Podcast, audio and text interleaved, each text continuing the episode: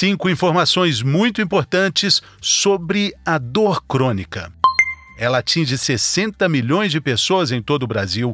Os sintomas se confundem e, por isso, o diagnóstico é muito difícil. De uma forma geral, o paciente passa por cerca de cinco especialidades médicas diferentes até começar um tratamento adequado.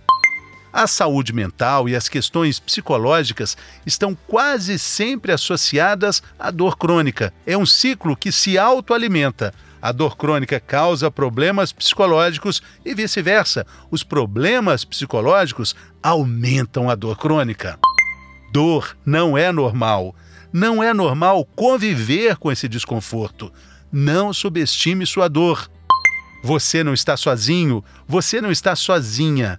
A dor crônica é absolutamente única, particularizada na sua essência. Mas saiba, existem hoje vários profissionais de saúde e técnicas eficientes para identificar, tratar e aliviar essa dor. Informação também é remédio sempre. Ouça o episódio com a conversa completa com o Dr. André Manzano. Aperte o play que a gente te espera.